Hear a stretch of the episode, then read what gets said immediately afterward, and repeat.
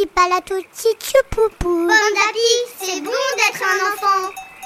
Les grandes histoires de Pomme d'Api. Un podcast proposé par Pomme d'Api, le magazine préféré des enfants de 3 à 6 ans.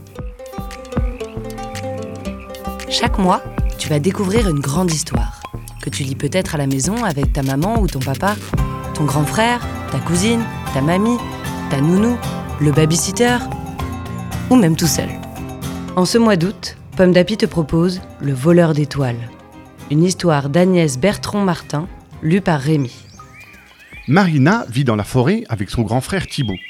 Il s'occupe d'elle depuis qu'elle est toute petite. Marina aime grimper dans les arbres et écouter le chant des oiseaux.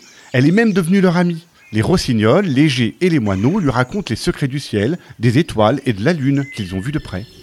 Un jour, les oiseaux lui parlent d'un château en ruine sur une colline près d'un lac. Là-bas habite un sorcier qui cherche à voler les étoiles de la nuit. Voler les étoiles, s'écrie Marina, mais c'est épouvantable.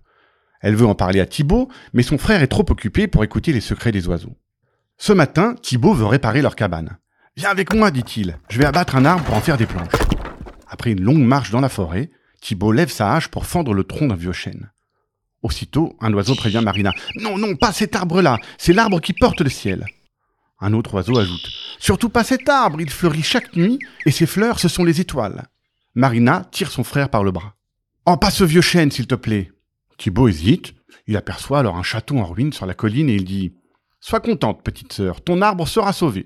Je vois là-bas un vieux château avec de vieilles portes en bois, ça sera parfait pour réparer notre cabane.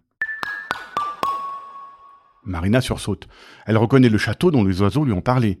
Ah non, Thibaut, n'y va pas, dit Marina. C'est le château d'un méchant sorcier. J'ai pas peur des sorciers, répond son frère, qui grimpe déjà sur la colline. Mais quand il arrache la première planche de bois, un homme surgit à la fenêtre en hurlant Eh, t'as volé un sorcier En lièvre, tu seras transformé Déjà, il pousse à Thibaut des poils et de longues oreilles. Marina crie Délivrez mon frère, je vous en prie En échange, je vous offrirai tout ce que vous voudrez.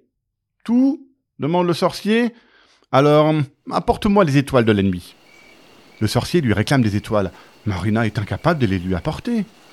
Elle pleure au bord du lac, et alors que la nuit se lève, un oiseau se pose près d'elle. Ne pleure pas, Marina, dit-il. Monte plutôt sur mon dos. L'oiseau grandit, grandit, puis il déploie ses ailes et il emporte la petite fille dans le ciel. Quand le ciel voit Marina, il lui dit Merci, Marina, d'avoir sauvé l'arbre qui me porte. Et pour la remercier, le ciel dépose dans les mains de Marina un mouchoir tout noir, un morceau de nuit noir. Quand les étoiles voient Marina, elles lui disent Merci Marina d'avoir sauvé l'arbre dont nous sommes les fleurs. Puisque tu as besoin de nous pour délivrer ton frère, nous allons t'aider. Alors doucement, les étoiles s'approchent d'elle. Marina cueille une poignée d'étoiles et elle les dépose délicatement dans le mouchoir. Puis, la lune lui sourit. Marina, tu as su écouter les oiseaux. Pour te remercier, je t'offre un peu de ma lumière. Et la lune glisse entre les doigts de Marina un rayon brillant comme un fil de soie. Marina dit à l'oiseau Maintenant, allons vite délivrer mon frère. De retour sur Terre, Marina retourne chez le sorcier d'un pas décidé. Vous vouliez les étoiles de la nuit, lui dit-elle. Les voilà. Mais quand le sorcier ouvre le mouchoir, les étoiles l'éblouissent, le morceau de nuit noire l'enveloppe tout entier, et le rayon de lune s'entortille autour de lui. Voilà le sorcier tout ficelé comme un vieux paquet. Il roule vers le lac et tombe au fond de l'eau. Aussitôt, le sort jeté par le sorcier s'évanouit. Thibaut retrouve son corps de grand frère. Marina se jette dans ses bras, tandis que le lac reflète, comme un miroir, la beauté de la nuit étoilée. Thibaut, émerveillé, écoute enfin Marina lui raconter les secrets des oiseaux. Une histoire écrite par Agnès Bertrand-Martin pour le magazine Pomme d'Api, numéro 642.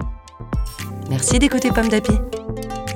Rendez-vous le mois prochain pour découvrir une nouvelle grande histoire de Pomme d'Api.